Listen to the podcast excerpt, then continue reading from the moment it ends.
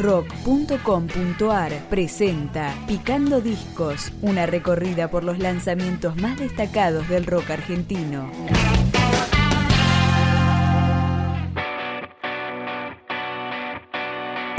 Nico Beldi, Martín Bocking y Mariano Prato conforman Beldi y empezamos a escuchar una de las ocho canciones de su nuevo material, El universo es verso. Suena No me arrepiento.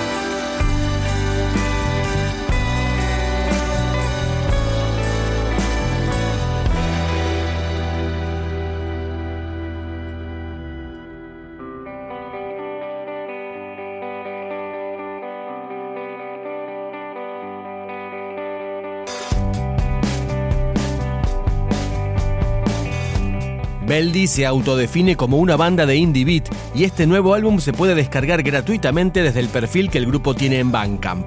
Suena entonces incómodo.